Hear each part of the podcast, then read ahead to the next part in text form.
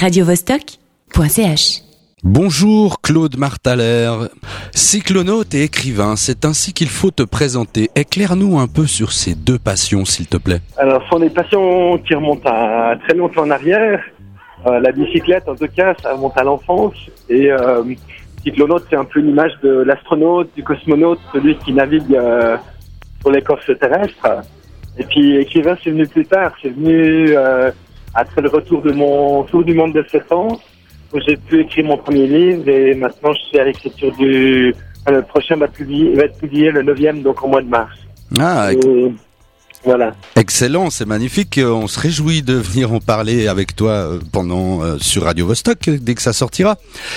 Tu es un membre actif de l'association Pro Vélo. Quel rôle occupes-tu au sein de celle-ci et parle-nous un petit peu de ses activités? Alors, je suis un électron libre, en fait, de ProVélo. Euh, je suis pas dans le comité. Je suis un membre depuis plus de 30 ans. Je suis un membre actif, donc j'écris pour leur, euh, pour leur magazine qui s'appelle ProVélo Info, qui paraît quatre fois par an. Mhm. Et puis, euh, je participe aussi, j'organise et je programme le Café des Voyageurs. On est maintenant au 77e, sauf erreur, depuis fin 2008, donc dix fois par an. Euh, J'invite des cyclistes qui racontent leur voyage euh, à vélo. Ça, ça va de, des voyages assez modestes, euh, sur l'Eurovélo par exemple, jusqu'à des tours du monde, en famille aussi.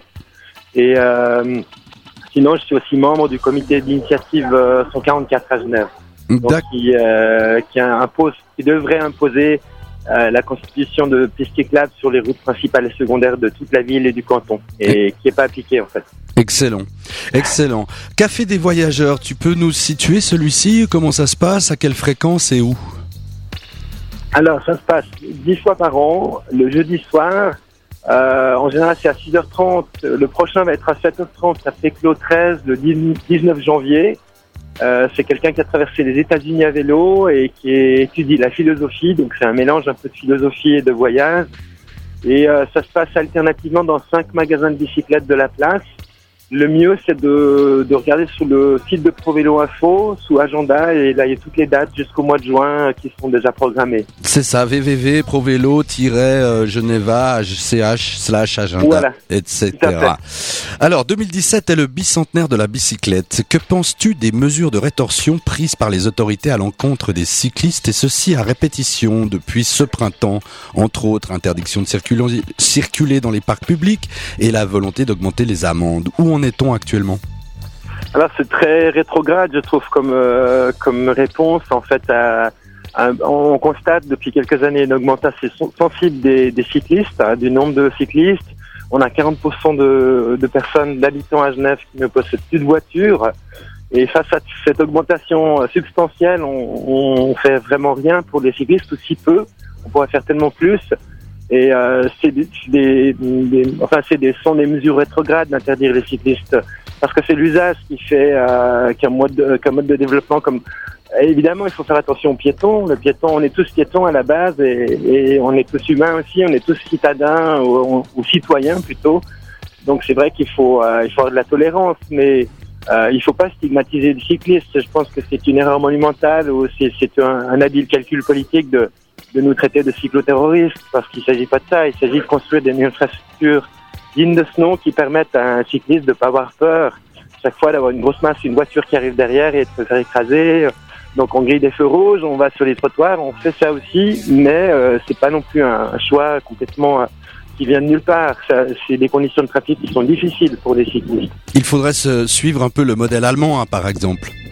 Alors le modèle ou les modèles, euh, évidemment en, en Allemagne, mais surtout au, Danemark et en Hollande. Je pense que c'est vraiment les deux leaders en matière de d'investissement et de, de création de, de différents. Il y a des il y a des autoroutes pour cyclistes.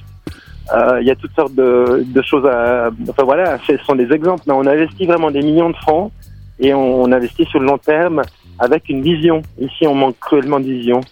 Ok, il nous reste très peu de temps pour discuter de cette petite reine qui a 200 ans cette année d'ailleurs.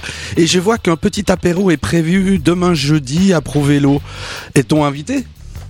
Oui, alors c'est un apéritif qui se veut vraiment ouvert à tout le monde, euh, non seulement aux membres de ProVélo, mais vraiment pour un peu euh, débattre de, de ce qu'on pourrait faire cette année, puisque cette année c'est une année clé. Ce sont les 200 ans de, de l'invention de la Drésienne par le baron Dresse. Là, je reviens juste de Mannheim, d'un musée justement consacré à, à ce premier trajet qu'il a réalisé en 1817 sur une Drésienne.